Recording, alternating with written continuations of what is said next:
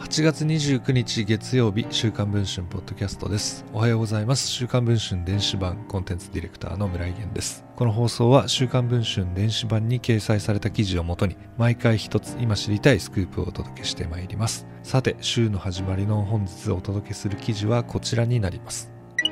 ユニクログループ GU のナンバー2で日本海外事業 CEO を務めていた小倉真二取締役が7月末日付で取締役辞任をした理由が社内不倫であったことが週刊文春の取材で分かりました。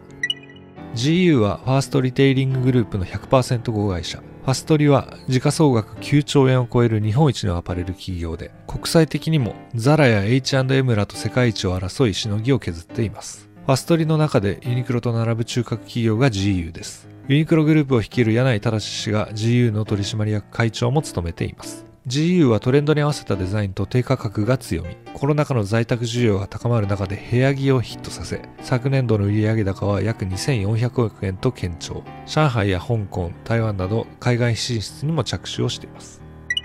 そんな GU の経営の中核を担ってきたのが小倉氏でした。小倉氏は営業部長などを経て2016年に COO に就任。2018年には取締役と日本海外事業 CEO に就任。柚木治市長に次ぐ GU のナンバー2で、ファストリの執行役員にもついていました。そんな小倉氏が7月末日付で CEO を含むあらゆる役職を解かれ、一部長に降格という異例の人事が行われました。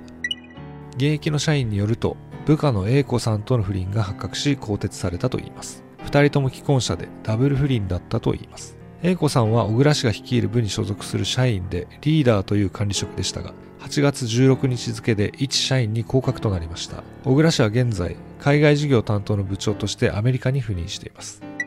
GU の広報に聞くと、個人のプライバシーに関するお尋ねですので、回答は差し控えさせていただきます。と回答しました。現在配信中の週刊文春の電子版では、2人の交際の詳細や不倫が社内調査で裏付けられるまでの経緯、直撃取材への当事者らの反応なども含めて詳しく報じています。ご関心がある方はぜひ記事の方も読んでいただければと思います。ということで本日の週刊文春ポッドキャストこの辺りで終わりたいと思います。また次の放送を楽しみにお待ちいただければ幸いです。